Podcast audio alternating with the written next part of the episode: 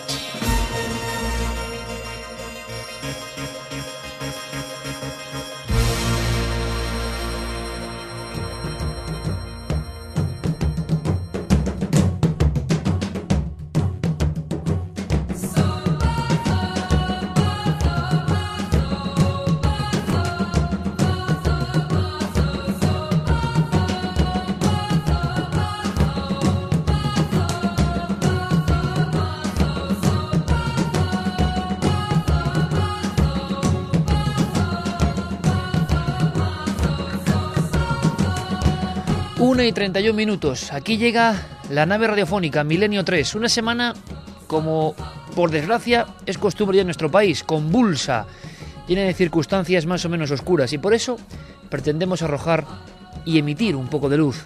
Luz de la investigación, luz de la fantasía, luz de la inquietud, luz a veces para apartarnos del mundanal ruido y penetrar en lo que de verdad importa, en lo que es auténtico, en la esencia del misterio y del alma humana.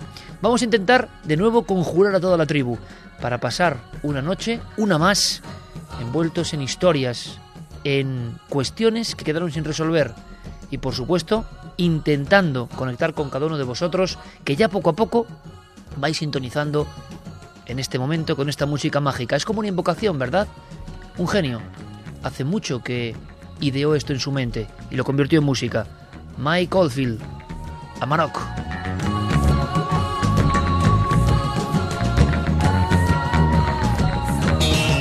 Don Santiago Camacho, buenas noches. Buenas noches, Iker. Morir para contarlo.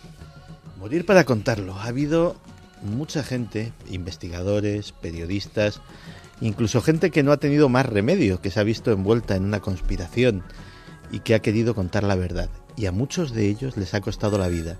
La historia de los investigadores de conspiración está llena de extraños ataques cardíacos, de suicidios repentinos, de gente que no tenía ningún motivo para quitarse la vida y a veces de asesinatos a sangre fría. Hoy vamos a contar una primera parte, vamos a desgranar una serie de nombres, la semana que viene lo completaremos, de esas víctimas, de esas personas que dieron su vida para que supiéramos un poco más.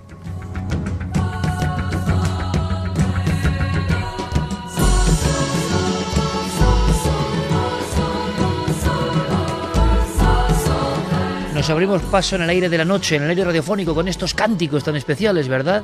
Que van como separando la bruma y aproximándonos a lugares de poder, mágicos, lugares donde el misterio se hizo realidad. Javier Sierra, que ha llegado ya de su viaje por las Américas, que ha llegado fascinado con el eco milenario y sobre todo, y lo vamos a poder escuchar, por tocar, por palpar, por estar en un sitio, en una tumba prohibida. Javier, buenas noches, bienvenido. Buenas noches, Iker. La verdad es que vengo muy fascinado con en fin, lo que he podido aprender en, encontrándome con milenarios en todas partes de Latinoamérica. Eh, especialmente le mandamos esta noche un saludo muy cordial a todos nuestros oyentes en Santiago de Chile y en Chile, en todo el país, porque allí el eco de este programa es realmente impresionante. Y esta noche, no podía ser menos, os tengo que contar una de mis aventuras en América. Y lo contaré de una manera muy especial porque se han abierto unas puertas que llevaban nueve años cerradas eh, para eh, poder penetrar en una de las tumbas más fascinantes del mundo antiguo americano. Y de esa tumba, entre otras muchas cosas, preguntándonos por los multiversos y nuevas teorías, escuchando, por supuesto, las preguntas a Milenio te responde, viajando un poco más allá en cuestiones que os van a interesar, llegaremos hasta un tema poco conocido en el mundo del misterio, pero que por lógica tiene que estar. Yo creo que nos va a sorprender. Misterio y mascotas. Pero no, no hablamos, Javier Pérez Campos, compañero, buenas noches. Hola Iker, buenas noches. No hablamos del habitual sexto sentido, de, como decía el famoso investigador científico Sheldrake, sobre perros que saben que sus dueños llegan a casa. No, no, hablamos de una vuelta de tuerca casi increíble, pero que nos va a fascinar.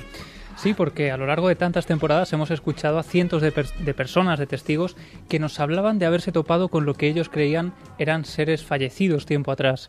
Pero ¿qué ocurre con las mascotas? ¿Qué ocurre con esos animales que nos hacen compañía eh, cada día a lo largo de nuestra vida? Pues hemos encontrado testigos, Iker, que nos han contado experiencias que nos hacen creer, nos van a hacer creer que efectivamente podemos tener encuentros con animales fallecidos. Vuelta de tuerca asombrosa, pero, y lo sabemos bien, también esperanzadora a muchos niveles. Y lo hablábamos en redacción. Una de las motivaciones, de las misiones de esta nave, que se impulsa con cuestiones tan profundas, tan entusiasmadoras, es arrojar esperanza en estos días tan oscuros, tan sucios también en algunas circunstancias, tan convulsos, tan indignantes por algunas decisiones. En fin, en esta vorágine de vivir cada día, en esta vorágine extraña por la que uno cuando se abstrae se pregunta, ¿qué demonios es todo esto? Nosotros venimos con nuestra luz particular, luz que tiene todo tipo de contenidos, luz que nos asombra. Os invitamos al viaje con Noel Calero, por supuesto en los mandos, con Fermín Agustí y con Carmen Porter. Buenas noches. Buenas madrugadas, Iker. Y abrimos las líneas de contacto ya mismo. Claro que sí, vamos a abrir las líneas de contacto para que nos hagan llegar sus comentarios, sus preguntas sobre los temas que vamos a tratar esta noche en Milenio 3. Nos tienen que buscar en las redes sociales en Nave del Misterio, en Twitter, en Facebook y en Google Plus y nuestro correo electrónico milenio3 con número arroba cadenaser.com.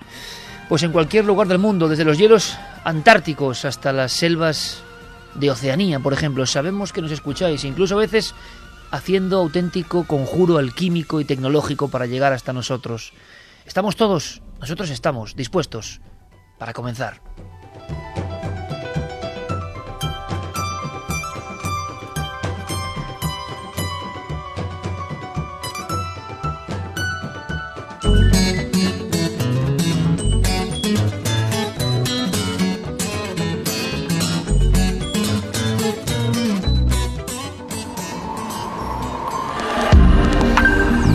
Nunca antes habías estado tan cerca de lo desconocido.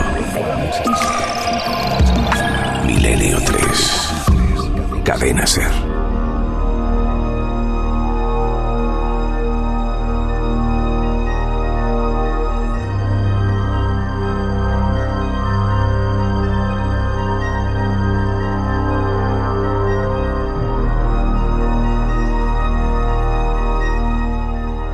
Como siempre, y es verdad, todo oscuras. Vemos el resplandor del otro lado del cristal donde están Fermín y Noel y aquí un flexo, un flexo que ilumina hoy especialmente un libro muy antiguo, editorial rotativa, una portada naranja, Recuerdos del futuro, Eric von Daniken y un dibujo, una silueta. Realmente parece un viajero fuera del tiempo, realmente parece un astronauta. Pero un astronauta hace siglos, ¿es posible? Intentaremos descifrar ese misterio esta noche. Empezamos con otra cuestión, una cuestión de terror apocalíptico. ¿Tiene que ver con las conspiraciones? Sí, porque parece que hay personas que siempre, incluso en estos días, denuncian cosas que están a la contra. En cuanto se denuncia eso, uno se pone en peligro. Podéis preguntar a Santiago Camacho hoy, por ejemplo, si le he sentido alguna vez peligro. Santi iba a hablar de amigos de alguna forma. Algunos fueron realmente amigos. Coincidieron en el tiempo, intercambiaron investigaciones. ¿Ha estado Santi alguna vez en peligro por contar lo que cuenta? ¿Se está en peligro? ¿En qué momento se está en peligro? ¿Cuándo se pasa la delgada línea roja? ¿Cuándo uno sabe que está tocando un material especialmente sensible? Podemos preguntarle al portavoz de estas cuestiones desde siempre en Milenio 3. Puede ser una buena oportunidad. Él haciendo repaso, repito, de ese dossier que yo creo que puede ser uno de los más sentidos y escalofriantes de la historia dentro de los temas de Santiago Camacho. Morir para contarlo. En su día, ya lo sabéis, hablamos de personas que llegaron demasiado lejos. Eran personas del ámbito del misterio, en su concepto más amplio, más clásico. Hoy nos metemos con la conspiración. Y sin duda, cuando uno toca algunos temas de la conspiración, sabe, como si fuera una aureola etérea, ¿no? Que hay algo quizá parecido a un punto de mira sobre su cráneo. ¿Hasta qué punto es fantasía o verdad? Vamos a intentar descubrirlo. Líneas abiertas para preguntar también a Santiago Camacho, por supuesto. Pero como digo, siempre hay personas que se atreven a ir a la contra y con situaciones muy delicadas. Diego Marañón, compañero, buenas noches. Muy buenas noches, Iker, ¿qué tal? Ha ocurrido algo en Japón, ¿verdad? Algo importante, algo que se había, dicen, silenciado y todos estamos, ojo, en peligro, lo vamos a entender, y de pronto alguien reconocido, pero que hace de conspiranoico en ese aspecto, pega un puñetazo en la mesa que ha dejado temblando, y no por seísmos precisamente, a todo el mundo en Japón. Pues sí, desde 2011 llevamos todos un poco eh, viendo aterrados lo que ocurre en ese reactor número 4 de la central nuclear de Fukushima. Incluso existe una cámara que ya es famosa en las redes Iker, la cámara de la muerte se la ha llamado porque está enfocando continuamente a ese edificio que si se cae, bueno, tendría graves consecuencias. Y lo que ha ocurrido esta semana, Iker, esta semana pasada, es que se ha alzado una voz eh, muy autorizada y lo que ha dicho ha dejado a todo el mundo, bueno, pues eh, con los pelos de punta. Esta persona que ha hablado es David Suzuki, que es un académico canadiense. Él es locutor, científico, es divulgador de una de, ciencia, tiene una serie muy conocida en Estados Unidos. Él eh, está especializado en genética en, eh, y tiene, bueno, da clases en la Universidad de la Columbia Británica eh, desde 1963. Y lo que ha dicho, él se encontraba, Iker, eh, hablando en la Universidad de Alberta eh, sobre un simposio científico sobre ecología del agua. Y a la pregunta de una de las personas que se encontraban sentadas en esa sala eh, sobre los peligros que podría tener en estos momentos ese reactor número 4 de Fukushima, David Suzuki respondía tal cual vas a escuchar. Fukushima is the most La de Fukushima es la peor situación que me puedo imaginar. Me diréis, ¿y qué hacemos? Lo primero tenemos un gobierno en total complicidad con TEPCO, la compañía energética. Están mintiendo como bellacos. El terremoto y el tsunami destruyeron tres plantas de cuatro. La cuarta está tan dañada que el temor es que si se produce otro seísmo de siete o más grados, ese edificio se vendrá abajo y entonces será el caos. Y hay un 95% de probabilidades de que se dé ese terremoto de siete o más grados en los próximos tres años. No saben qué hacer. Necesitamos reunir un grupo internacional de expertos independientes y hacer lo que ellos sugieran. Ahora mismo el gobierno japonés es demasiado orgulloso como para admitirlo. He visto un estudio que dice que si finalmente la cuarta planta se viene abajo por un terremoto y las barras quedan expuestas, significaría adiós Japón y toda la costa oeste de Norteamérica tendría que ser evacuada. Si eso no es terrorífico, no sé qué lo sería.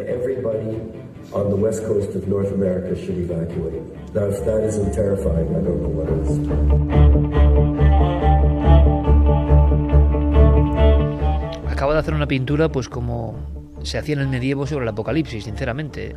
Una posibilidad, en este caso tecnológica, el conocimiento humano, que llevaría el traste, dice, si ocurre ese seísmo con Japón. Y claro, en una sociedad como la de hoy, interconexionada a tope, que un imperio como Japón, a nivel económico, se venga abajo, y luego habla de la costa norteamericana siendo evacuada. Yo no sé cuál ha sido la repercusión general, pero esto da bastante miedo por parte de un científico, ¿no? Sí, bueno, el estudio que mencionaba Suzuki al parecer procede de la Universidad de Tokio, eh, son los datos que él, ha, que él ha dado a conocer así a abuela pluma y como tú dices ha provocado reacciones desde varios, eh, desde varios organismos. Por ejemplo, eh, ha hablado Malcolm Crick, que es el secretario del Comité Científico de las Naciones Unidas sobre los efectos de la radiación atómica y ha dicho, en pocas palabras y para que lo entiendan nuestros oyentes, que eh, aunque tiene parte, gran parte de razón, eh, es, mm, ciertamente algo exagerado hablar de, por ejemplo, la evacuación de la costa este de Estados Unidos y de, bueno, de los efectos que podría tener sobre Japón. Él dice que si, eh, que si se produjese un terremoto de 7 o más grados de la escala Richter, eh, de lo último es curioso, pero dice que de lo último de lo que habría que preocuparse sería de la radiación y más de los daños inmediatos que provocaría ese terremoto. Sin embargo, hay otros, eh, otras voces que sí que le dan la razón en gran parte de lo que dice. Por ejemplo, Marcelo Paván, que es un físico de la Universidad también de la Columbia Británica, está muy de acuerdo con lo que dice e incluso dice que, que sí que es cierto que TEPCO y el gobierno japonés están en connivencia y que están mintiendo a la población mundial en este aspecto. generalmente, en lo que concuerdan los demás científicos que, se han pronunciado sobre las declaraciones de Suzuki es que en lo que exagera eh, en ese sentido es en la, eh, la, evacuación de toda la costa oeste, eh, como te digo, de Estados Unidos y de Japón. Parece que los efectos podrían ser demoledores si se produjese ese terremoto, pero no hasta el punto que apunta Suzuki citando a ese estudio de la Universidad de Tokio. Diego, hasta dentro de un rato, compañero. Hasta luego. Pero aquí tenemos en esta noticia, para que veamos que los temas perviven, que las estructuras de las cuestiones se repiten una y otra vez, el teorema de la conspiración en estado puro. Alguien, desde un conocimiento, habla de nos estáis engañando. Y mientras los demás, cloroformados, mientras los demás, teledirigidos, hacéis caso a un gobierno, sea cual sea, y a una compañía, yo sé que la verdad es otra. Y lo hace público. De alguna forma, este tal Suzuki en este momento se pone un poco también en peligro, en entredicho. Los peligros son diferentes, ¿no? Desde el descrédito académico, la crítica inmediata, cómo la idea se replica en otros como una respuesta. ¿Estás exagerando? Yo no lo sé, pero ¿cuántas veces en la historia se dijo estabas exagerando una cosa que luego era mucho peor? Es como si algunas ideas, mm, y no porque haya personas que conspiren en concreto, sino generan em, una especie de adhesión inmediata, como si hubiese un miedo profundo, ¿no? este tío no puede estar diciendo lo que está diciendo. Y ese se convierte ya en conspiranoico y a veces es marcado. Bien, es un ejemplo actualísimo. Pero Santi lo que ha hecho es recordar a compañeros, sinceramente, caídos en alto de servicio. Se arriesgaron tanto que dieron su vida para contar algo. Quizá no esperaban ese tributo de sangre, pero así acabó la historia. Y no son historias de ficción. Y además, la primera tiene que ver con un asunto que evidentemente eh, está y no es casualidad y por eso lo hacemos también, en el punto de mira de muchos. 50 años JFK, la primera gran conspiración. El momento en el que el pueblo deja de confiar en los, poderosos. El momento en que las personas empiezan a desconfiar de las actitudes de aquellos que les gobiernan. El momento en que todo el mundo cree que ha pasado algo más de lo que se ha contado. Mañana en cuarto milenio, dosier especial JFK a las once y media. Por favor, si podéis, si os interesa, porque son esos temas que creíamos conocer, resulta que hay mucho más. Bueno, pues la primera persona que recuerda Santi en esta especie de epitafio para el recuerdo eterno, tenía que ver, cómo no, con la conspiración JFK. Pues sí, Dorothy Kilgallen era posiblemente una de las periodistas norteamericanas más brillantes de su generación durante tres décadas, la de los 40, los 50 y los 60, eh, prácticamente lo hizo todo. Tenía columnas que se publicaban en todos o muchos periódicos del país de costa a costa, eh, apariciones en radio, programas de televisión. Eh, empezó siendo una periodista, lo que llamaríamos ahora una periodista del corazón, ella era experta en Broadway, en esa milla mágica del teatro de Nueva York, y ella lo conocía todo lo que sucedía en Broadway. Los amoríos de las estrellas, los escándalos financieros de los productores, las angustias de, de los dramaturgos. Todo eso lo iba publicando en sus columnas, pero eh, era una periodista de pura casta y dejó su impronta en, eh, en, el subconsciente colectivo norteamericano. Te voy a poner un caso, El Fugitivo. ¿Te acuerdas de esa serie y de que luego fue llevada al cine? Por supuesto. Pues la historia del doctor Sefar la descubrió Dorothy Kilgallen, la popularizó, eh, se enamoró de esa historia de un médico que estaba siendo acusado del asesinato de, de su mujer y ella creía firmemente en su inocencia y en que esa acusación y ese juicio habían sido injustos y eh, en decenas de columnas fue siguiendo la historia paso a paso de San Separ y de eh, su eh, lucha por demostrar su inocencia. Otra cosa que todos conocemos, que sale hasta en la película El Padrino, las relaciones de Frank Sinatra con la mafia. Si no fuera por Dorothy Kilgallen, no sabríamos absolutamente nada de eso. Era la mayor experta en Frank Sinatra, eh, habían sido muy amigos en, una época anterior, hay quien dice que amigos muy íntimos, y eh, luego más tarde pues empezó a sacar todas esas eh, conexiones de Frank Sinatra con el crimen organizado norteamericano y sus escándalos con el Rat Pack, con sus amigos de Las Vegas, con los que bebía y cometía toda serie de excesos. Por tanto, hablamos de una persona dentro del mundo de lo frívolo, que se va metiendo poco a poco en ciertos temas y que ya son temas espinosos. Pero entonces, ¿qué piedra tocó para morir para contarlo? Pues eh, también tenía, eh, como hemos visto con el caso este del fugitivo, había casos que la llamaban la atención. Por ejemplo, en una época se interesó mucho por los ovnis. Y en la década de los 50, por ejemplo, en una de sus columnas escribió, los platillos voladores son vistos con tal importancia que serán sujeto de una reunión secreta de grandes líderes militares el próximo verano. Ella toda su información procedía de las más altas fuentes. Eh, nunca tuvo un juicio por libelo o un juicio que perdiese porque eh, no pudiera contrastar, no pudiera demostrar delante de un juez la veracidad de sus informaciones que siempre eran muy comprometidas. Hasta que eh, en 1963 sucede algo el 22 de noviembre que conmociona a toda la población norteamericana y a ella también, que es el asesinato del presidente en Dallas. Y como mucha gente, como eh, el fiscal Jim Garrison en Nueva Orleans, como muchos investigadores anónimos, empezó a ver que había piezas que no cuadraban y decidió centrarse en el único personaje que le era realmente accesible de lo que ella sospechaba que era toda la trama, que era Jack Ruby. Jack Ruby era el asesino de Lee Harvey Oswald, lo había asesinado cuando salía del parking de la comisaría de Dallas y... Eh, el asesino, para que todo el mundo lo entienda, eh, Santi, del supuesto único asesino de JFK. Exactamente, un conocido mafioso de, la localidad que eh, su versión oficial era que simplemente para evitar a la viuda de Kennedy pasar por el triste trance de tener que enfrentarse a un juicio de su, del asesino de su marido, pues él expeditivamente había acabado con la vida de este. Pues nadie sabe cómo, porque a Ruby lo tenían prácticamente aislado. En la última época de su vida, cuando Ruby ya había sido diagnosticado de cáncer, eh, Dorothy Kilgallen consigue introducirse en eh, la prisión y consigue una entrevista privada con él.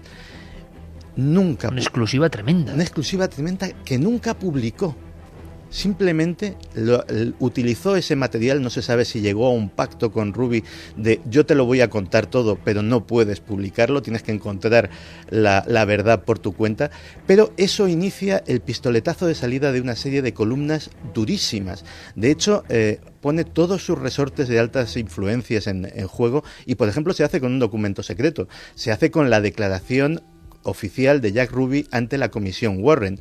Es interrogada por el FBI de, sobre cómo ha conseguido ese documento y sus palabras textuales son antes de que el presidente Johnson sepa quién me ha dado esta información, prefiero morir. Mañana veréis las imágenes que son escalofriantes. Un individuo, Jack Ruby, se abre paso entre la multitud, llevan eh, dos guardias al presunto asesino del presidente Kennedy, un tirador, una especie de, enloquecido, Lee Harvey Oswald, se abre paso y con aparente facilidad pega un disparo en la tripa a Oswald que cae prácticamente fulminado. Se ha hablado mucho de si le dejaron hacer, si le permitieron pasar. Ruby se convirtió evidentemente en un hombre que tenía muchos secretos también. Era como el ejecutor, el silenciador del hombre que quizá era cabeza de turco o no de una gran conspiración. Hablamos por tanto de una periodista, años 63, que se convierte en la principal defensora quizá de la primera gran conspiración. ¿Qué le pasó? Pues, eh, como te digo, empieza a, prácticamente a dedicar eh, la mayor parte de su trabajo, sobre todo su trabajo escrito. Ella también estaba, por ejemplo, eh, participaba como presentadora en un concurso televisivo. Es decir, estamos hablando de una personalidad muy popular en la época. pero sus columnas las empieza a dedicar prácticamente en exclusiva al caso Kennedy. Esas columnas eran tan incendiarias que los propios editores de los periódicos las censuraban. En aquel momento eh, era perfectamente lícito y no era motivo de escándalo, digamos que iba en la profesión del periodista norteamericano que llegase tu redactor jefe, llegase tu editor y te echase los párrafos que creyese convenientes de, tu columna. Pero, eh, bueno, dejan, sin embargo, entrever muchas cosas. Una de ellas es casi un vaticinio. Dice, esta historia no morirá mientras quede un verdadero periodista con viva y con vida. Y de momento somos muchos. A través de eso empezó a decir verdades muy incómodas, empezó a hablar de las conexiones de la CIA con la mafia, de cómo eh, la central de inteligencia estaba reclutando sicarios de la mafia para un posible complot para asesinar a Fidel Castro. Es decir, eh, empezó a meterse en una dinámica que ya no era precisamente los eh, escándalos de faldas de Frank Sinatra, sino cosas muchísimo más serias. Y es más, harta de que la censurasen en Estados Unidos, anunció que iba a publicar una serie de artículos en importantes medios de comunicación europeos.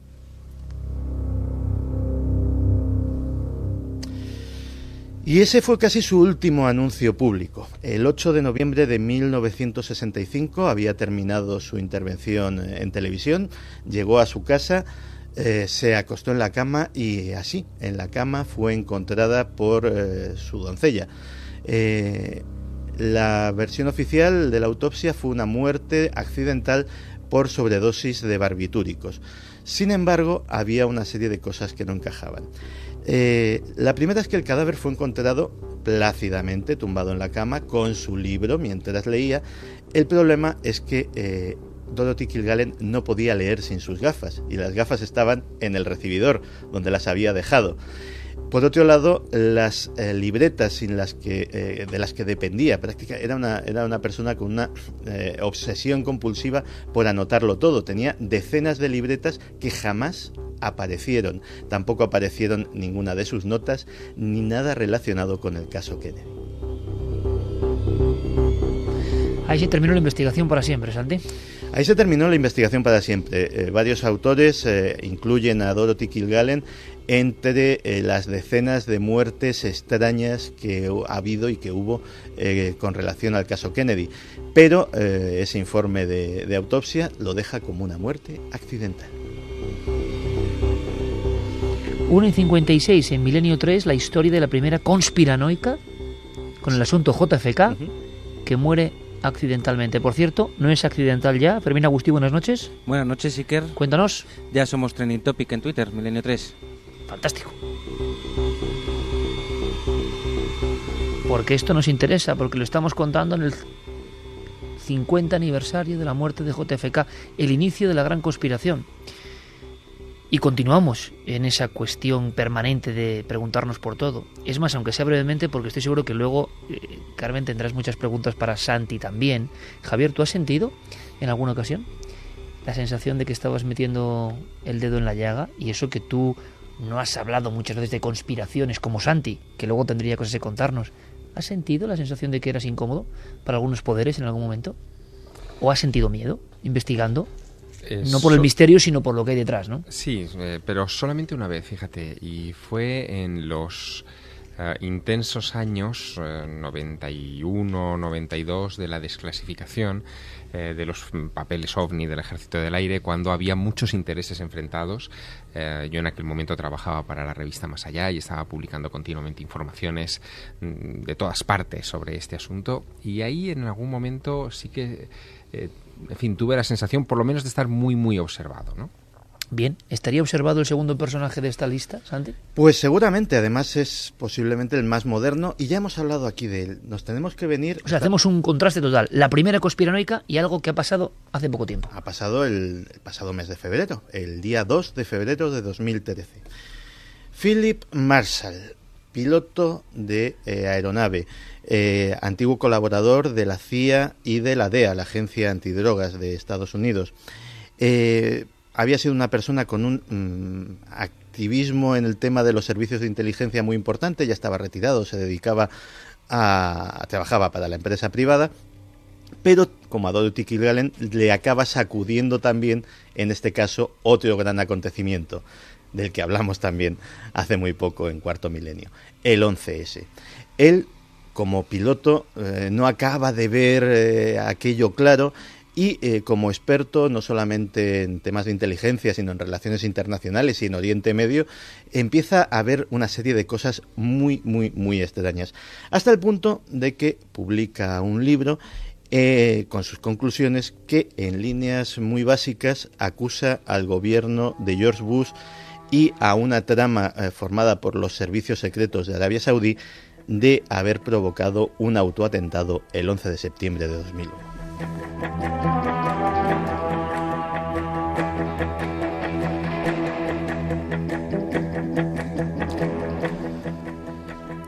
Para poner las cosas en contexto tenemos que eh, hacer hincapié en que Marshall no era un conspiranoico al uso, es decir, eh, no era un señor como puedo ser yo, como puede ser decenas de personas que escriben en Internet, que más o menos eh, podemos haberle dedicado más o menos tiempo a la cuestión, pero la conocemos de oídas. No, él había trabajado muchísimo, o sea, no es de estos que dicen, no, es que yo he sido, no, este había sido realmente eh, un operativo de inteligencia con importantes responsabilidades. Y cuando uno eh, lee su libro, eh, pues descubre que está, mm, pues puedes estar más o menos de acuerdo con las teorías, pero la parte documental, la parte del dato puro está impecablemente documentada. Pues bien, ese día ciego, el 2 de febrero de 2013, contamos la noticia en su día muy por encima aquí en Milenio 3, eh, Philip Marshall fue encontrado asesinado en su domicilio junto a su esposa, sus dos hijos y el perro de la familia. Eh, la versión oficial es que Philip Marshall había tenido un rapto de locura aquella noche, había asesinado a todo el mundo y luego se había desterrajado un tiro en la sien.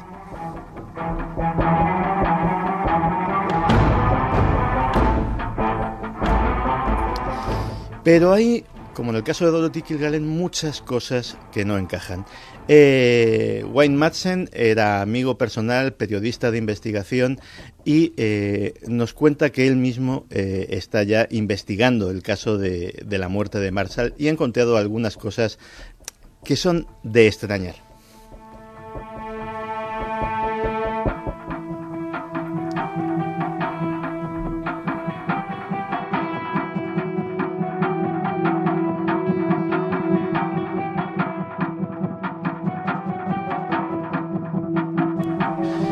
¿Cuáles son esas circunstancias extrañas? Pues eh, la que más le llama la atención es que Philip Marshall se volvió, después de años eh, de toda la vida de ser zurdo, se volvió, se volvió diestro.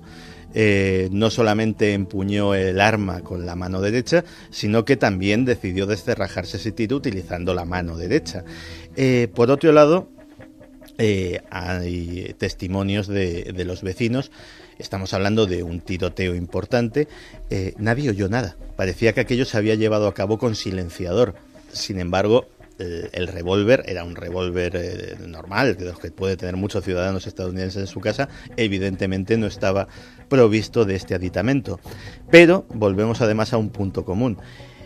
El ordenador y los papeles, los borradores de un libro que estaba anunciando en el cual haría asombrosas revelaciones, según había anunciado en su, propio, eh, en su propia página de internet, tampoco han vuelto a aparecer jamás. Febrero del 2013, un buscador de la verdad de la conspiración, siempre, en su opinión, del 11S. Oficialmente, Oficialmente tuvo un brote psicótico, un rapto de locura y mató a toda su familia. Por cierto, eh, los mató mientras dormía. Lo que la policía no ha sabido explicar es por qué eh, los dos hijos de la familia habían decidido dormir esa noche en el sofá, que es donde fueron encontrados.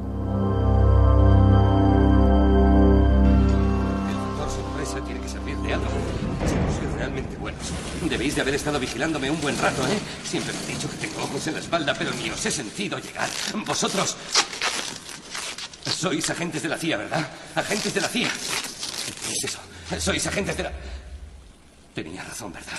Tenía... No, estaba equivocado. Estaba equivocado, estaba equivocado. Es un error. Estaba... Vosotros sois de la NASA. Eso es de la NASA. Por favor, chicos, no hagáis eso. Por favor. Te hemos buscado durante mucho tiempo, Jerry. ¿Le conozco? Y muy bien. Di, Jerry, ¿con quién has estado hablando? Yo, yo, yo, yo, yo hablo con mucha gente. Soy taxista, ¿sabe? Y no paro de hablar con gente. ¿Quién más sabe nuestro secreto? ¿De qué? Nuestro secreto, Jerry. En la redacción, mientras hablábamos de este recordatorio, em, de cómo iba a estructurarlo Santiago Camacho, ha surgido una pregunta que espero que esta noche quizás Santiago pueda ahondar en ella o la próxima semana, no lo sé, veremos. ¿Por qué tú no estás en peligro? Si es que no estás en peligro, ¿qué diferencia hay? ¿Qué, qué tenían en común estos casos en concreto para que de pronto alguien apretara el gatillo, si es que fue así? ¿O hablamos solo de circunstancias casuales? ¿Realmente este Marshall estaba como, una, como unas maracas? ¿Era una muestra de lo que él defendía y por eso en un momento aniquiló a su familia? ¿O encaja todo demasiado bien? ¿Qué opináis vosotros? Carmen, ¿qué opina nuestro público? Pues hay muchas opiniones. Eh, por ejemplo, Miguel Ángel Cabral dice, hablando de investigadores que se han metido en sendas oscuras y lo han dado todo por investigar y dar a conocer lo que descubrieron, tengo en mente a Andreas Faber-Kaiser, alguien por el que tengo especial debilidad por su carisma y su compromiso. Y que será, y que recordado. aspectos. Será recordado la próxima semana. La semana que viene hablaremos de, de personas que hemos conocido, de personas que habéis conocido vosotros y que di Javier y de personas que he conocido yo. Beatriz nos dice barbitúricos a lo Marilyn Monroe, qué casualidad. Bueno, es que alrededor de JFK, eh, Santi no lo ha comentado y mañana lo ampliaremos en cuarto milenio, hubo más de 100 muertes de personas que habían sido testigos, directa o indirectamente, de algún hecho eh, de todo lo relacionado con el asesinato del presidente. Y es muy curioso porque todos ellos murieron de cuatro circunstancias, o de un repentino ataque al corazón, o de un accidente extraño, o de un cáncer fulminante, o asesinados o suicidados en extrañas circunstancias. 100 testigos, ni más ni menos. Eh, mucha casualidad. Y esto sí que es tremendo. Da la sensación de que hay una sombra que se vertebra y que acaba con personas, si es que esto es así.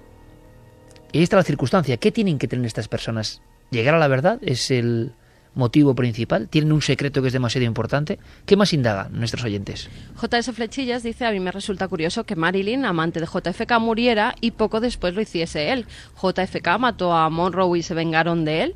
Alexis So dice la muerte de Yasir Arafat también fue una conspiración, envenenamiento o muerte natural. Shazak dice lo de Santi no tiene precedentes. Si algo le ocurriera a ningún milenario creeríamos supuestos accidentes. Ánimo, Santi. Lucía Pinazo dice los científicos conspiranoicos, los que cuentan datos, nadie está salvo. Quien no interesa se quita de en medio. Lolo González, hay que ponerle guardaespaldas a Santi Camacho conspirando contra su mejor activo. CR7 dice, oye Santi, revisa siempre la pasta de dientes por aquello del plutonio.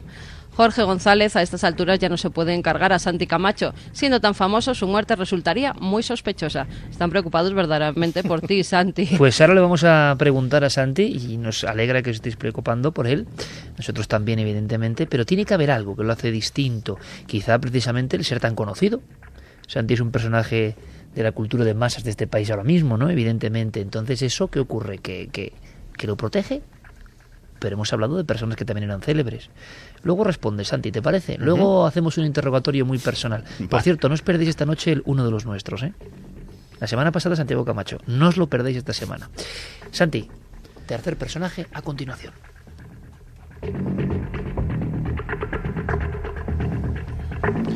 Pues Philip Marshall y nuestro próximo personaje seguramente se conocieron. Barry Seal eh, fue durante una época el piloto más brillante de los Estados Unidos. Fue el más joven en llevar un 707, un avión comercial importante. Con apenas 20 años ya era comandante de, un vuelo de, de la TUA. Es decir, estamos hablando de un chaval que volaba desde los 16 años y que tenía un talento innato para la aviación, hasta que fue reclutado por la CIA. Trabajó eh, para la agencia, sobre todo eh, durante la guerra de Vietnam y eh, durante los conflictos en Centroamérica. Él fue el que llevó, por ejemplo, las armas que se utilizaron para la invasión de Bahía Cochinos. Esos transportes de armas se llevaron a cabo en su avión.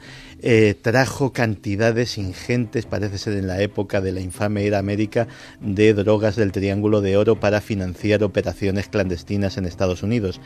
Y en la última etapa de su vida estuvo implicado en lo que luego se conoció como el escándalo Irán Contra. Este eh, Barry Seal no es precisamente un héroe, digamos que es el verso suelto de, de este, de esta historia. Barry Seal fue un héroe a la fuerza. Eh, después de ver mm, toneladas de droga pasar por su avión, millones de dólares al cambio, etcétera, etcétera, decidió sencillamente instalarse por su cuenta. Hasta que le pillaron, le pilló la DEA, le pilló la Agencia Antidroga Norteamericana y le ofreció un trato. Trabaja para nosotros, cuenta lo que sabes y eh, pues no te metemos en la cárcel. El problema es que sabía mucho, sabía demasiado. No solamente eh, la DEA se esperaba encontrar con una persona que le iba a hablar pues de los negocios sucios del cártel de Medellín, que le iba a hablar de, eh, de las redes de narcotráfico en Estados Unidos, pero sí empezó a hablar de la CIA, de cómo se financiaban determinadas operaciones, de cómo se hacían operaciones para incriminar a los sandinistas en el tráfico de drogas, de cómo se pagaban con droga armas eh, que se compraban para la contra nicaragüense y eh, todo aquello pues no se podía no se podía consentir. Eh, la condena que obtuvo fue benévola pero también fue su maldición. La condena que obtuvo fue sencillamente seis meses de eh, servicios sociales en el ejército de salvación. Pero había una salvedad. Mientras estuviera con el ejército de salvación con esa ONG norteamericana no podía tener escolta policial. Pasó apenas un par de semanas y uno de los días, cuando iba, estaba aparcando su coche en el parking de- del centro, donde ayudaban pues a drogadictos, eh, alcohólicos, indigentes, etcétera, etcétera, se acercó un hombre con un subfusil y los testigos dicen que lo único que hizo Barry Seal fue en un gesto extraño, supongo que fruto del miedo y de la sorpresa, taparse los oídos para no oír la detonación que acabaría con su vida. Todos, de momento, personajes norteamericanos. En el mundo, por ejemplo, de Rusia, ¿habrá ocurrido esto? Imaginamos que sí. ¿De China? Imaginamos que sí. Quizá nos sorprendamos. Cuarto personaje de la lista. Estamos haciendo algo que no creo que se haya hecho en las redes de este país. Un recordatorio de esos investigadores de temas demasiado sensibles y que acabaron en la cuneta. La mayoría de ellos con algún trabajo, alguna cuestión inacabada o robada. Cuarto caso. Pues el cuarto y último de esta noche también es norteamericano, pero efectivamente, sobre todo últimamente en Rusia, hay mucho de eso. Eh, el último caso también es norteamericano y es diferente a los demás, porque mm, estábamos hablando de periodistas, eh, de personas que eh, tenían relaciones con los servicios de inteligencia, pero Milton William Cooper era un conspiranoico de libro. Era un tipo que había consagrado su vida a qué? Pues a los ovnis, a los Illuminati, eh, fruto de la obra o de, de imaginación para algunos de, eh, de Gordon Cooper, eh, de Milton Cooper, perdón, eh, es buena parte de las historias de conspiraciones que a día de hoy todavía seguimos leyendo en internet, eh, esclavos sexuales, etcétera, etcétera, todo ese tipo de cosas ya las decía Milton Cooper primero en sus boletines fotocopiados y luego en su newsletter. ¿Cuándo empieza a actuar este hombre? ¿Cuándo empieza a difundir? En los 70 empieza O sea, es uno de los pioneros divulgadores que mezclan misterio y conspiración. Efectivamente, y es, y es mm, digámoslo así, el conspiranoico del libro. Pero hasta un conspiranoico del libro comete errores.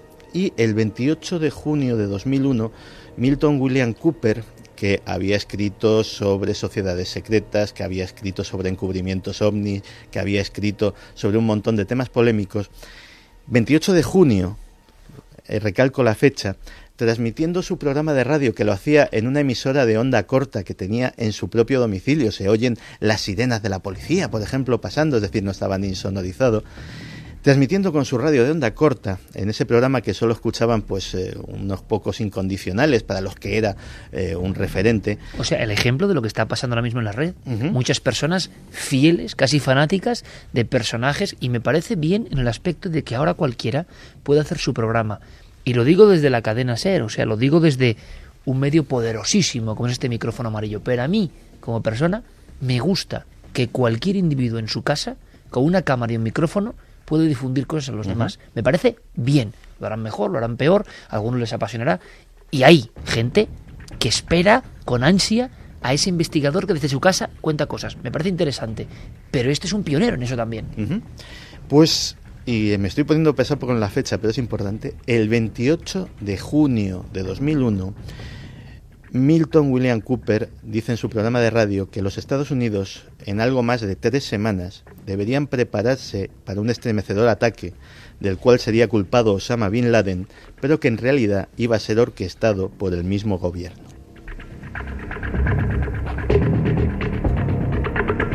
Esto lo dice en su radio de onda corta. Y está grabado, o sea, no eh, he escuchado la grabación más de una vez y, y la verdad es que es, es estremecedor dio en el clavo por casualidad, tenía información de la que no sabemos nada. El caso es que eh, los libros de. escribió tres libros en, en, su vida y son libros muy interesantes, pero eh, como también le sucede a muchos conspiranoicos, Cooper era un tipo bastante excéntrico. Era, podíamos denominarle también como un precedente de los survivalistas eh, a los que a los que hacía Javi Pérez Campos relación hace, hace un tiempo y eh, era un personaje también con unas ideas políticas un poco radicales. Lo cierto es que el 5 de noviembre eh, la policía se acerca a su casa y, eh, según la versión oficial, simplemente era por una infracción de Hacienda una infracción de Hacienda, eh, por sus ideas políticas se había declarado insumiso fiscal y había determinadas cosas que había dicho que él no pagaba, porque él no quería colaborar con esto y que pagaba solamente la parte de sus impuestos que fuesen pues a sanidad, educación o lo que fuese. Y lógicamente pues había ido la policía a, a, a interesarse por esto. Pues eh, según la versión oficial, eh, Milton Cooper los recibió a tiros, eh, la policía no tuvo más remedio que repeler la agresión y, eh, fruto del tiroteo, pues eh, murió abatido. Sin embargo, testigos y gente que, que, no ha sido incluida en esa versión oficial dicen que Milton Cooper cayó víctima de una trampa, que los policías se hicieron pasar por un grupo de gamberros que estaba montando follón y, y destrozando su jardín, que efectivamente, conociendo el carácter heredado de Milton Cooper, este salió revólver en mano, efectivamente, eh, a intentar espantarlos y en ese momento fue cuando los agentes decidieron abatirle.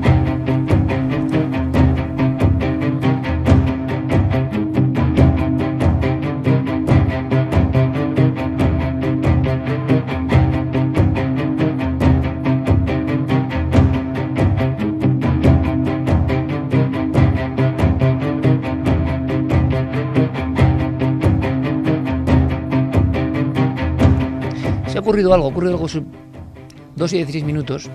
Milton Cooper, eh, personaje también relacionado con el 11S y muerto en extrañas circunstancias. Se puede pensar en casualidad, excentricidad, accidente, lo que sea, o que hay algo más. Eh, y por qué unos mueren y otros que también han denunciado cosas no.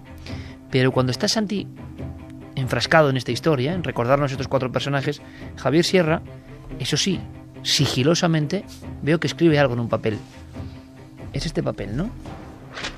Os lo voy a leer. Solo hay una corta frase. Yo le conocí.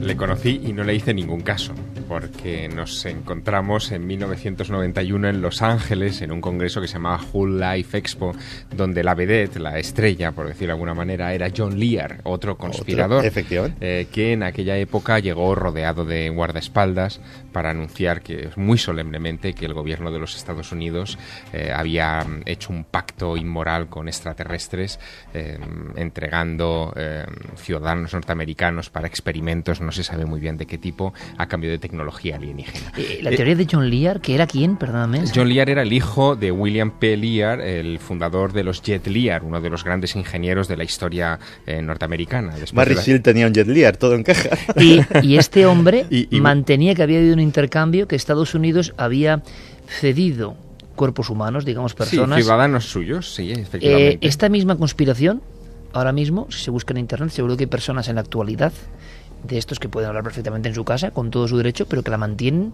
a pies juntillas. Sí, sí, e- él fue, ya te digo, la, la estrella. Y William Lear eh, era uno de los conferenciantes de aquel congreso. eh, presentaba un libro de una portada horripilante que se llamaba Behold the Pale Horse. Mm. eh, Su último libro, su libro póstumo sería ese. eh, bueno, no, no, en aquella época, no, no, se publicó en 1991, eh, para aquel congreso. Él lo presentaba allí, lo vendía él mismo en una mesita. Tengo la imagen perfectamente La clavada. portada de colorines muy extraña. Exacto. Eh, sí, lo tengo. Claro, claro. Es- ese, ¿Cómo no? ese libro horripilante eh, hacía un repaso sobre distintas con- conspiraciones, desde los ovnis hasta JFK. Él dio allí, recuerdo, una conferencia sobre ovnis y me pareció tan chalao, tan loco. Que, que preferí centrarme en, en John Lear, que todavía estaba más loco, ¿no? Pero por lo menos iba con guardaespaldas. Fíjate lo que son las cosas. John Lear sigue todavía vivo, efectivamente, contando sus historias sobre pactos con alienígenas. Lo sigue manteniendo. Lo sigue manteniendo y sin embargo William Cooper, eh, que hablaba de otras cosas, hablaba de conspiraciones económicas, de JFK, en fin, de cosas que se iban más allá de, de los supuestos contactos o intercambios tecnológicos con extraterrestres, pues eh, nos ha dejado. Fíjate que estaba consultando, es que no escribió ninguno después. O sea, tiene efectivamente lo que yo tenía, tiene tres libros, pero Behold a Pale Horse 1991 es su último libro.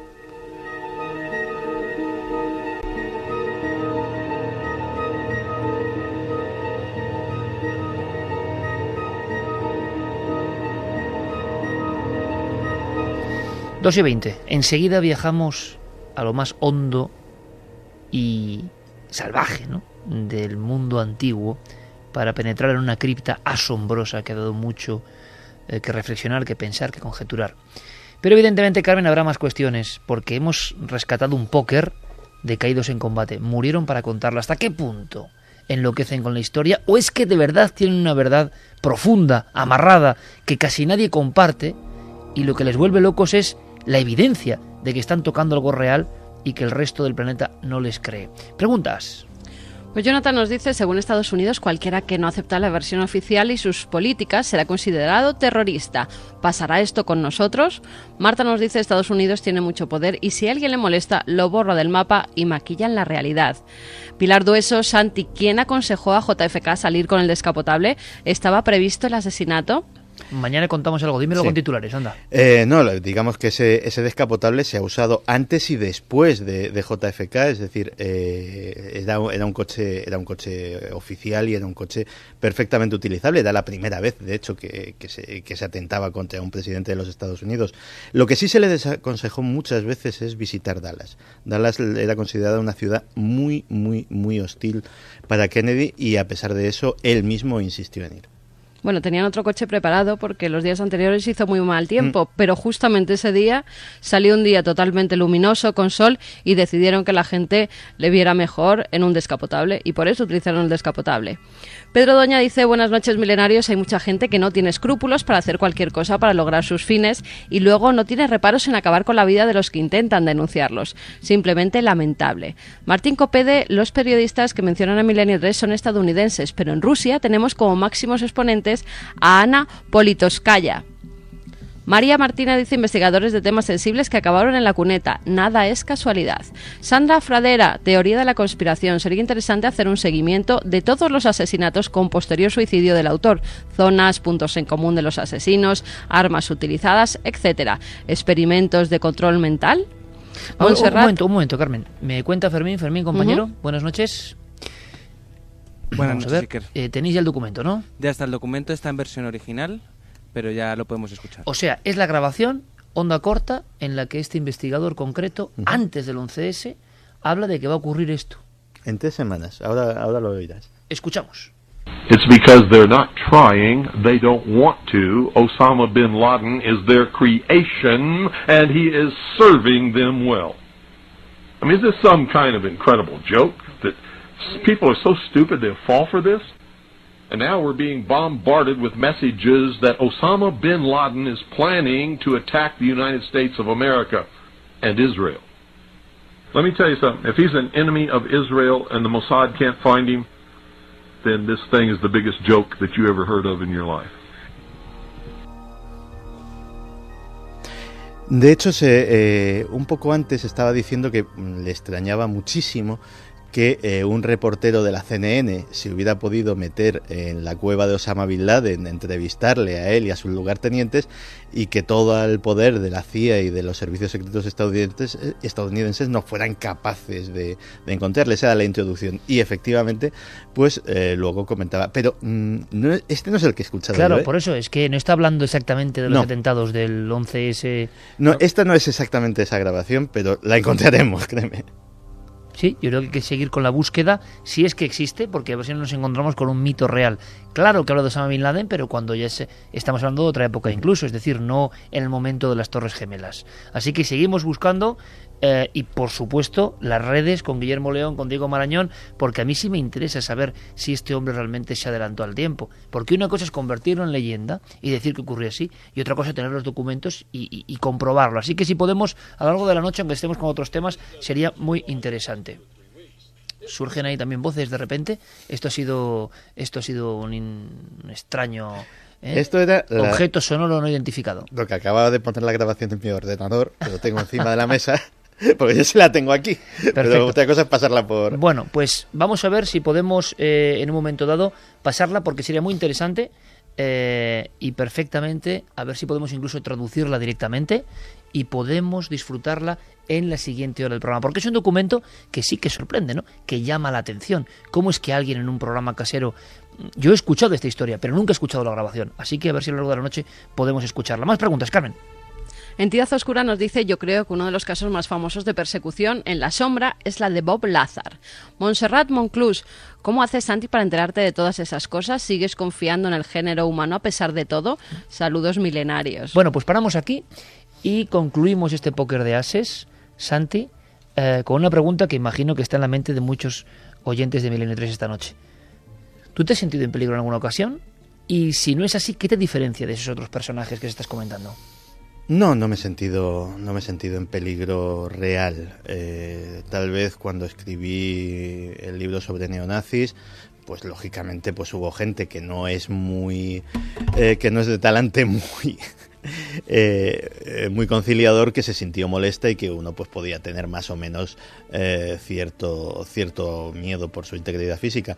Pero realmente no, no creo que me suceda algo así. Los que nos dedicamos a esto y, los que hacemos denuncias de temas, llamémoslo así, de conspiración, tenemos que ser conscientes de que, vale, hacemos un servicio a, a la comunidad y contamos cosas que no cuentan otras personas, etcétera, etcétera, pero también hacemos un papel de tontos útiles. Hacemos un papel de tontos útiles al sistema. Porque un día Santi Camacho se mete con una gran multinacional, otro día se mete con la industria farmacéutica, otro día se mete con la CIA y otro día se mete con los servicios secretos rusos, por ¿Y? poner un ejemplo. Y no pasa nada.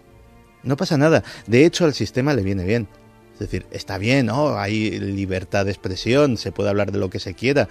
eh, hay tipos incluso que se atreven a denunciar estas cosas. Si te fijas, estas cuatro personas y las cuatro que vamos a, mencionar la semana que viene son diferentes en una cosa. Se centraron en un tema. Mordieron una presa como un perro de caza y no la soltaron. Y esa presa, lejos de estar indefensa, tenía unas garras muy afiladas y se revolvió y acabó con ellos de un zarpazo. O sea que en tu mundo, Santi, la hiperespecialización puede ser peligrosa, ¿no? No sé, vamos a ver, eh, fíjate, un periodista de investigación, afortunadamente todavía, todavía vivo, me dijo una vez algo muy parecido a lo que acabo yo de decir. Me dijo, mira, eh, un día todos, eh, o, o casi todos los que estamos en esto, eh, nos encontramos la historia. Y sabes que es la historia cuando empiezas a tener miedo por tu vida. En ese momento ya sabes que es la historia.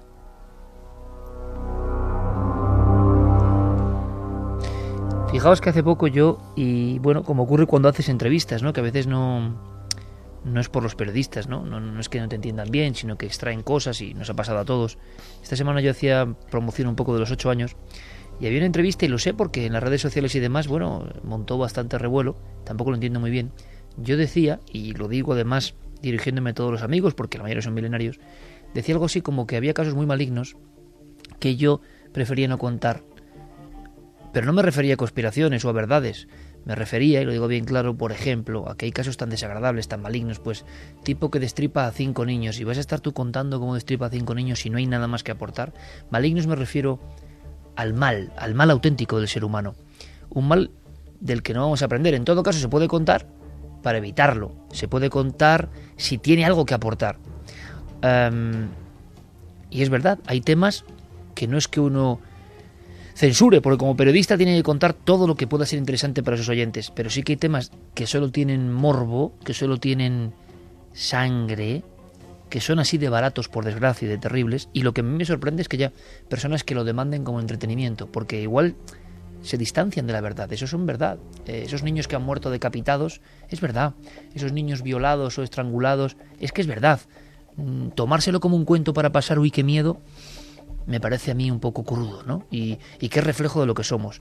Nosotros queremos contar cosas para aprender, para saber, lo ha contado Santi, a veces evidentemente para defendernos y en ocasiones acudir al mal y bordearlo. Pero a eso me refería, por ejemplo, eh, no porque haya poderes que, te metan miedo y haya grandes verdades que no vayas a contar, sino porque hay temas realmente nauseabundos y que no aportan nada ni a ti ni a la audiencia. Eh, hubo un caso en marzo donde se relacionaba un caso criminal con apariciones y a mí sí, estaba recordando ahora, yo sí sentí de miedo, miedo importante, ¿eh? miedo personal y no lo hemos contado, la investigación está inconclusa, pero era muy impactante, muy tenebroso, uh, un descuartizamiento, unas apariciones, un caso antiguo, terrible, un poco tabú y que revivía con una serie de, visiones que comprobamos que parece que eran reales, ¿no? La eterna visión de una mujer en la carretera, una mujer fantasmagórica, una mujer troceada, ¿no? Y que volvía a verse después de mucho tiempo y que contaba de alguna forma su secreto y que luego todo eso se intercalaba con una historia de intereses criminales terribles. Claro que esas historias llegan de vez en cuando y son historias de la náusea también.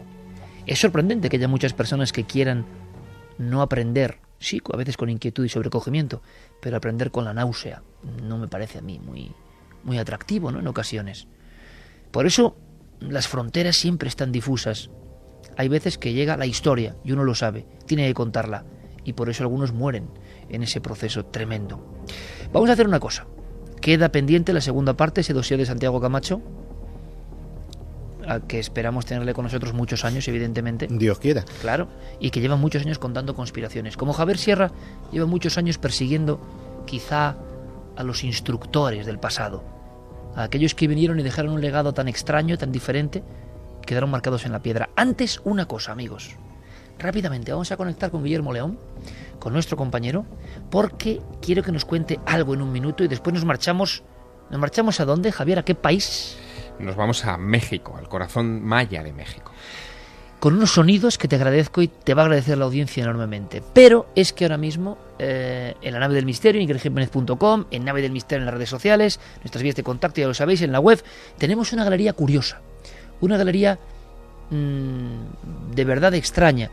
Y es que ha habido mucho impacto con el tema chemtrails. Eh, yo no sé, sigo sin saber muy bien qué es lo de los chemtrails. Lo sigo sin saber, sinceramente. No es que esté ocultando información, sino que realmente mm, no sé qué pasa. No sé distinguir las estelas de condensación de los aviones de los chemtrails. Pero Guillermo León, compañero, buenas noches. ¿Qué tal? Buenas noches, compañero. Conectamos con la sana, ¿no? Aquí estábamos escuchando a Santi y bueno. Y tenías, y tenías miedo ya tú también. El teléfono y Fermín, sus cosas. eh, vamos a ver, compañero. Um, ¿Qué tenemos en la web rápidamente? Pues rápidamente tenemos una galería de fotográfica de, bueno, unos documentos yo creo que bastante interesantes de, de supuestas, eh, supuestos chemtrails que desde muchos puntos de, de España pues nos, han llegado esta semana. ¿Te has, ¿Te ha sorprendido alguno? Primero, ¿te ha sorprendido el aluvión de fotografías, la cantidad tremenda que ha recibido de toda España? Yo te lo comentaba esta semana. Eh, respecto a otros temas, pues yo creo que sí, que esta semana pues, hemos tenido un, una verdadera eh, inundación de, de, de, fotografía. ¿Te ha sorprendido alguna especialmente? Pues no sé si habéis tenido ocasión de ver la, la, la galería. Hay algunas, por ejemplo, en, en Zamora, donde precisamente hablamos del, del reportaje. Y hay una en Cantabria, por ejemplo, impresionante, que sale como atardeciendo, amaneciendo y todo el cielo surcado por extrañas estelas paralelas, ¿no? Hay una, en San- eh, creo que es la que te refiere de Santander, y sí, eh, de hecho la tenemos creo que de portada, porque es realmente impresionante, ¿no? Hay, hay un, hemos hecho una pequeña selección, creo que son un medio centenar de fotografías, y yo creo que de todo tipo. A mí, desde luego, me ha sorprendido, creo que a Javi Percampo también se lo comentaba esta semana y también se ha quedado un poco eh, sorprendido porque, bueno, una cosa son lo que todo el mundo nos, los comenta, son estelas de condensación y tal, pero otra cosa es estos verdaderos pictogramas que, que, que nos han enviado, bueno, en forma de fotografía. Pictogramas, tú Claro. lo has dicho. Y ahora mismo Javier Sierra, lo que es la tecnología, acaba de poner su tablet en posición horizontal, en posición vertical de alguna forma, y estamos todos viendo ahora mismo pasando. eh, Guillermo, como siempre, magnífico trabajo, magnífico trabajo, como siempre, a- al mando de todas las redes sociales y de la nada del misterio.com, de ikergenes.com y de las redes sociales. Podéis disfrutar de esa galería y darnos vuestra opinión. Guillermo, gracias, te dejo con tus ordenadores, compañero. Nada, aquí, aquí seguimos que, que tenemos que Fermín eh, no va a sorprender. Gracias, compañero. 2 y 34, sorprendente, chicos, ¿verdad? Sí, yo hablaba además con Guille, le comentaba y le confesaba que me costaba creer eh, realmente que nos estén envenenando, por ejemplo, desde los cielos, eh, que es una de las teorías, ¿no? Pero al ver estas fotografías que Guille ha colgado en la página web, es innegable que ahí pues hay ciertas anomalías, hay cielos cubiertos de estelas que, que aunque uno sea un inexperto, cuesta creer que, que eso sea algo normal, ¿no? Que algo que produzcan los aviones eh, de paso. Yo, por el eco que he tenido, hay gente que dice que, que, oye, no seáis tontos, que estos son los aviones, punto. Gente del ámbito de la aviación. Y del mismo ámbito de la aviación, estos son chemtrails. Sigo sin saber distinguirlos, pero es verdad que hay pictogramas, cielos enteros marcados. ¿Será por la condición climática o no? Nada, un minuto, un titular, chicos. ¿Qué, os, qué opináis? Hay Yo algunas tremendas, ¿eh? Vamos a ver, mm, no es, lo he dicho aquí, o sea, no es ningún secreto. Yo cada vez soy más creyente, digámoslo así. Y, y la verdad, yo, mm, algo que hemos visto todos, to- prácticamente todos, yo me preguntaría, por ejemplo, ¿qué posibilidades hay de que mm, de forma casual eh, dos eh, rutas aéreas sean perfectamente perpendiculares? Caramba, que no, no, perfectamente o que cuando eh, se- en esa ruta perfectamente perpendicular se cruzan esos aviones, que lo hagan no solamente de forma perfectamente paralela, sino equidistante y formen cuadrículas perfectas, perfectas, del mismo tamaño cada cuadrito. Mm, Pues a mí me sé. parece curioso. No o sea, me parece como poco eh, retador hacia las leyes de la estadística. Yo, y- me van a matar, ¿eh? Pero no acabo de ver bien, tampoco es el sentido de, de- de una conspiración que nos envenena y deja esas marcas, ¿no? O sea, más evidente imposible, no lo sé. Javier. Yo estudié hace algunos años eh, un caso en la provincia de Soria de ladrones de nubes, donde mm, se hablaba de unas avionetas que supuestamente... Y que eso era verdad. Sí, sí, sí, que mm, claro, cuando yo llegué allí era una leyenda urbana, o aparentemente una leyenda urbana. Eh, se supone que había unas avionetas que lanzaban algo a la atmósfera para disolver nubes y que no lloviese, y que una zona del Moncayo estuviera más seca que la otra vertiente Eso de, ya de hace la 15 misma años. montaña. Hace ya unos 15 años, sí.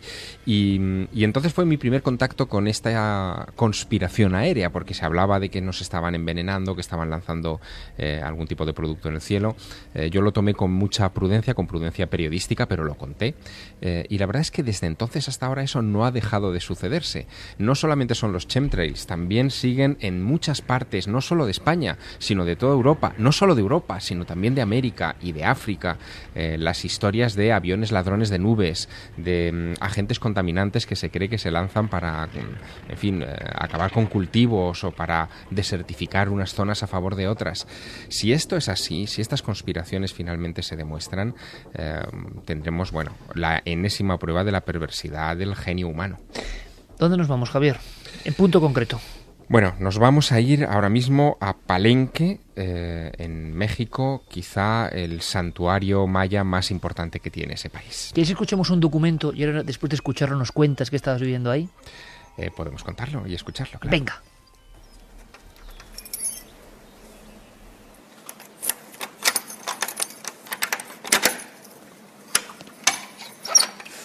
Bueno, esta es la puerta del templo de las inscripciones. El arqueólogo Alberto Ruz Lulier, cuando empieza sus excavaciones aquí, en el 48, él empieza en el 48 a trabajar aquí. Lo primero que hizo fue liberar las galerías porque había varias piedras que habían este, caído de la techumbre. Se dedica a, quitar todo el escombro, a liberar estos espacios, a consolidar toda la parte de afuera y realmente hacer trabajos de estar la tapa. Ahorita nosotros, bueno, voy a abrir nos vamos a, a, pasar del otro lado para que vean el tiro de la escalinata de la cual vamos a bajar. Son dos tiros de escalinata. La primera baja, llega a un descanso. La segunda hace una, una vuelta, baja otro tramo de escalinata y vamos a llegar a lo que es la cámara. Aquí, como ya vieron en los otros edificios, está muy húmedo. Hay que tener cuidado. Eh, lo que yo les sugiero siempre a la gente que me ha tocado bajar con ella es bajar de lado, no llevar nada en las manos que les pueda, que se vayan a resbalar algo para que puedan sujetarse, agarrarse. Uh -huh cuestiones de seguridad, obviamente, obviamente, nada más, para que estén libres y puedan eh, agarrarse ahora sí.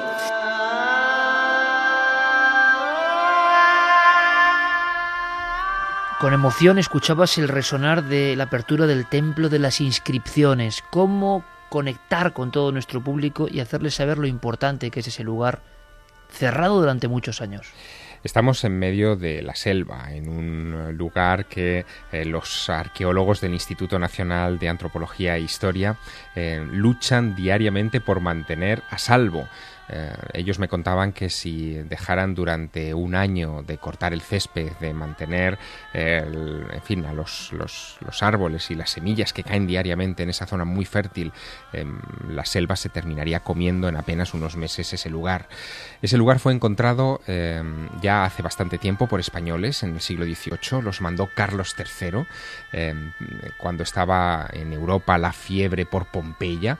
De hecho, llamaron a aquel lugar la Pompeya americana porque les parecía que guardaba secretos de la cultura maya eh, impresionantes y efectivamente el tiempo dio la razón a aquellos arqueólogos españoles de Carlos III. Efectivamente en ese lugar existen las claves para descifrar el mundo maya, el oscuro y extraño mundo maya. Pues bien, el caso es que este templo de las inscripciones fue objeto eh, hace ya unos años, en 1952, de un eh, asombroso descubrimiento arqueológico. Alberto Ruz Luyer, este hombre que mencionaba mi guía, que era el arqueólogo Benito Venegas de ese Instituto Nacional de Antropología e Historia, eh, Alberto Luyer descubre este, este foso de una manera muy peculiar él ha encontrado una montaña cubierta de vegetación. Encima de esa montaña cubierta de vegetación hay una, una serie de pórticos eh, con inscripciones en estuco que cuentan eh, una historia extraña. No se ha descifrado todavía.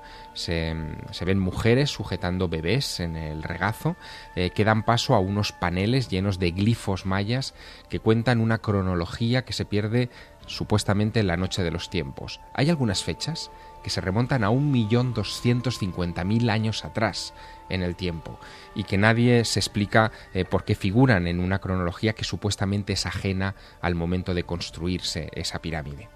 Esa pirámide se levanta en la época en la que Mahoma está predicando en el viejo mundo, en el desierto. Eh, este rey que construye la pirámide, Pacal, ha levantado ese templo y ha hecho algo que Alberto Ruz mmm, encuentra pues casi de manera imprevista. En la cima del templo, bajo esos pórticos que están todavía a salvo de la vegetación, hay unas losas. Esas losas tienen unos agujeros mmm, cubiertos con unos tapones que Alberto Ruz eh, desenrosca, eh, en fin, mucho tiempo después de que fueran colocados.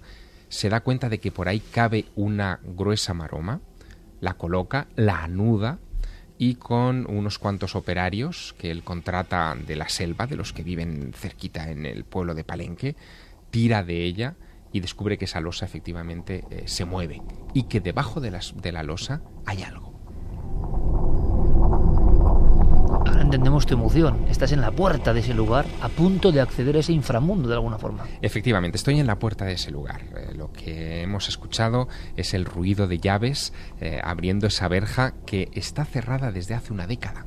Eh, desde hace una década eh, los miembros de este Instituto Nacional de Antropología e Historia eh, decidieron mm, preservar el tesoro que había descubierto Alberto Ruz Luyer. Habían entrado muchos turistas, mm, muchos visitantes en los años anteriores.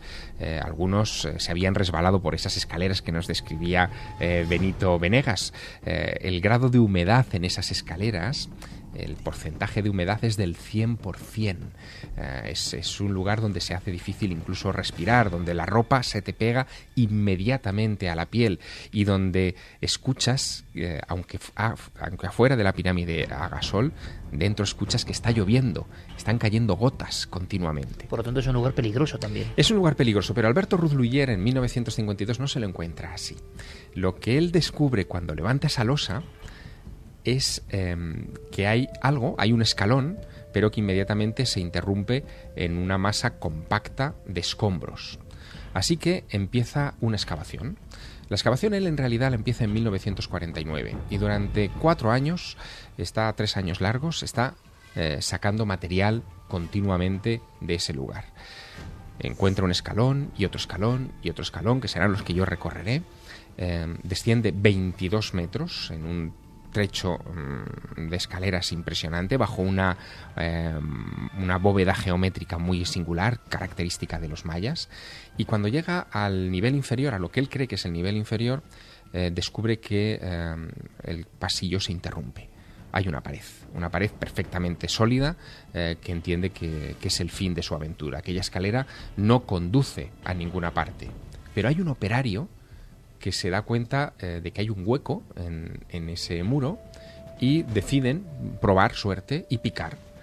Pican, encuentran que el pasillo continúa, detrás de ese pasillo encuentran una caja, una, caja mm, que tiene un metro por un metro cuarenta más o menos de, de, dimensiones, es una caja de piedra, y al abrirla descubren dentro Iker la primera sorpresa. Hay seis cuerpos humanos sacrificados, cinco hombres y una mujer, con los huesos cubiertos de cinabrio rojo.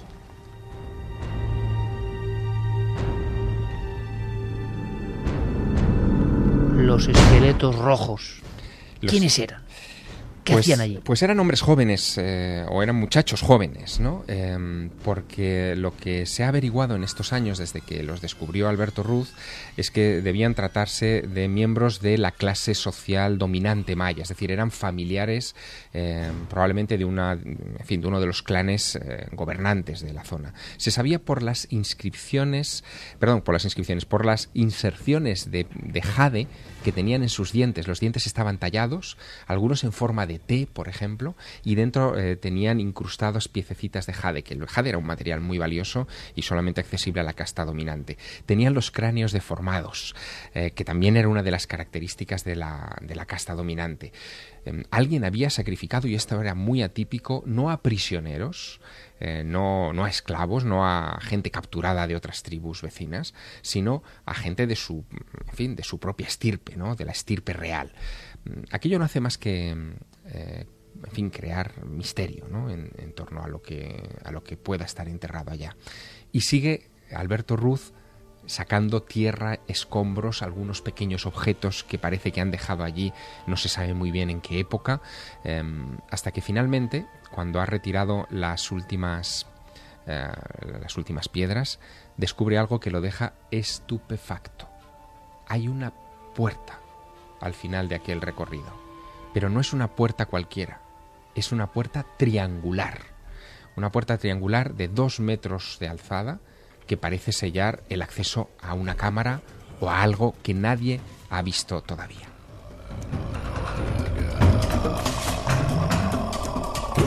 Dos y 47 suena apocalipto de fondo. ¿Te parece, Javier, que escuchemos cómo baja esos peldaños míticos hasta la puerta. Claro, porque Benito... Peligrosos, digo, ¿eh? Sí, sí, Benito Venegas me advierte eh, de que debo andar con cuidado. Eh, yo desciendo esos, esos peldaños el último, somos una pequeña comitiva. ¿eh? Una pequeña comitiva de tres personas. Viene también Eva, viene mi mujer. Y si quieres y pasa algo. Sí, lo escuchamos. No vamos a contar qué pasa. Vais a escuchar lo que pasa peldaños muy empinados, agua, húmedos, Javier emocionado grabando todo esto para Milenio 3. Escuchamos, por favor.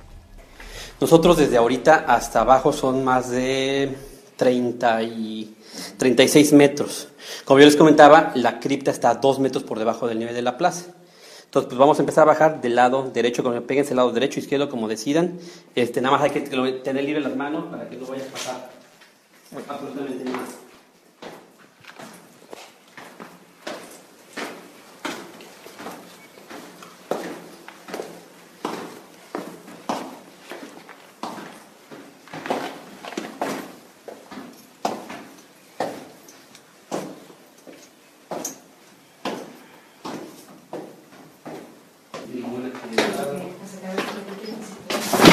Javier, por Dios. Hemos escuchado a Eva diciendo Javier por Dios y un tremendo batacazo. Te rompiste la crisma, amigo. Eh, es- La verdad que casi. Carmen se está riendo, la estoy escuchando. Sí, Carmen disimula muy mal siempre. Eso me es- recuerda mucho a los tortazos que nos metíamos en las cuevas cuando estábamos grabando. No hubo uno del equipo que no se salvara de pegarse un culetazo Puedes- porque Lo- lo- realmente es verdad que en sitios con, con humedad y que tienes que bajar muchos escalones Poca te puedes meter unas leches humedad, impresionantes. Aunque sí. sea ponerle un poco porque el momento es tremendo, pero puedes no recuperarme solo el fragmento final, porque es como un suspense. Est- Estamos acudiendo hasta esa puerta triangular. Estamos bajando Y esas cuéntame lo que pasa, Javier. Último fragmento. Claro. hay, que, hay que mantener el tipo Es en esas tremendo. circunstancias. Javier, ¿no? por Dios, la pobre Eva. Y Javi le dice luego, "Ch, ch", como callando, que, "Eh, que aquí no ha pasado Aquí, nada, que no me ha visto Es la eterna, nadie". la eterna imagen de no pasa nada, pero lágrima en el ojo del dolor, ¿no? Es así, Javier. Bueno, eh, Bueno. menos mal que nuestro compañero, pero Javier es así, dice, mira el documento, porque ahí está la verdad. Eso es lo que cuesta conseguir algunos documentos. Bueno, claro, Sigamos. uno se juega la vida en esos lugares, ¿no? De Caes mal manera. en esos peldaños y cuidado, ¿eh? Sí, sí, Hemos sí. tenido algún compañero como Juan G. Vallejo que estuvo a punto de perder la vida en la isla de Mm. Pascua, cayendo por un orificio. O sea, es decir, que lo tomamos a la risa, pero a posteriori, claro. Sí, sí, Gracias claro. a Dios estamos aquí todos. Claro, eh, además yo aquella mm, en aquella jornada había estado presumiendo, yo, yo suelo tropezarme en las escaleras, es una costumbre mía, ¿no? Pero yo estaba presumiendo en aquella jornada de que las escaleras mayas eran perfectas para mí, que, que pese a que eran escalones altos yo estaba acostumbrado y que no pasaba nada. Y de hecho, eh, Eva y, y el arqueólogo y Benito eh, estaban descendiendo aquello sin nada en las manos, en fin, con todas las recomendaciones que había hecho el arqueólogo, evidentemente, ¿no? Porque ya había Pero tenido- grabando. pero yo iba grabando, iba cargado con la cámara, en fin, iba eh, violando toda la norma eh, que tendría que haber seguido para descender a aquella tumba de Pacal. Evidentemente no quería perderme mm, Este momento, este momento. que vamos ¿no? a escuchar, Javier, y quiero que luego posterior si quieres cuentes por Sí. qué te quedas tan impresionado. Bueno, es porque que- hay una expresión, o si quieres comentar tú algún elemento anterior. Sí, sí, sí. Vale, perfecto. Porque es un, te voy a decir, ¿eh? es un corte precioso. O sea, porque se, estamos viendo el Tutankamón de América de alguna forma, ¿no? Sin lugar a Pues dudas. lo que vais a escuchar de Javier en ese instante, en ese pozo, en la oscuridad húmeda, llegando hasta una losa, que es la losa que tanto nos ha hecho soñar, la losa del astronauta de Palenque, ¿cómo se percibe Javier en el sonido? Es más potente que la imagen. ¿Cómo se, per- se percibe, y lo van a percibir los oyentes, tu momento? Es que yo te estoy viendo abriendo los ojos diciendo, Bueno, ¿qué es esto? Hay que explicar que hemos descendido ya ese primer tramo de 22 metros y después el último que completa la bajada hasta 36 metros. Nos encontramos más o menos eh, a unos 2 metros bajo tierra, bajo el nivel de la, de la selva, eh, por debajo, por supuesto, de la pirámide, del templo de las inscripciones. Y estoy justo delante de esa puerta triangular de 2 metros eh, frente a la que se había quedado Alberto Ruz Luyer en junio de 1952. Esa puerta que él trata de vencer eh, con, con unos garfios eh, para abrirla y para ver qué es lo que hay detrás. Es una situación inédita. Nunca se había encontrado un pasillo dentro de una pirámide en México eh, que descendiera a esos niveles. Jamás. Era la primera Es vez. algo único. Exacto, era la primera vez que se producía algo así. Cuando yo recorro el camino de Alberto Ruz Luyer hasta esa puerta, eh, me encuentro con que esa puerta evidentemente ya está abierta eh, y detrás hay una, una verja. Es una última verja. Una verja que en un principio se me había dicho que no se me iba a abrir, que era un lugar que, que estaba sellado, que, eh, en fin, era poco más o menos que el gran Santa Santorum de la cultura maya, pero que finalmente se abre, se me abre y se me permite eh, echar una ojeada y entrar en esa habitación sagrada. Y el momento es este. Es este. Yo quiero que ahorita pasen ahí, suban y vean lo que es la cámara funeraria. Que hagamos eh, el mismo acto que hizo en 1952 Así Alberto es. Ruz cuando descorrió esa puerta triangular, que, que parece sacada de un libro de ciencia ficción. ¿no? Exactamente. Pero aquí les vamos a hacer, les voy a abrir la, la puerta para que sea exactamente como fue el que vio, sin ningún obstáculo visual, lo que él pudo ver. Pues abre primero ¿Sí? la puerta Ajá. y nos asomamos después. voy a ver primero la puerta para que así cierren los ojos, caminen y vean y los abran y queden completamente impactados. Perfecto, lo hacemos así. Esperamos.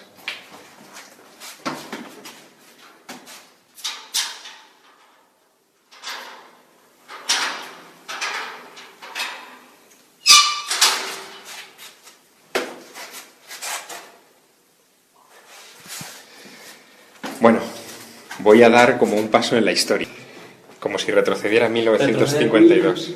1500 años en el, en el pasado. Dios mío.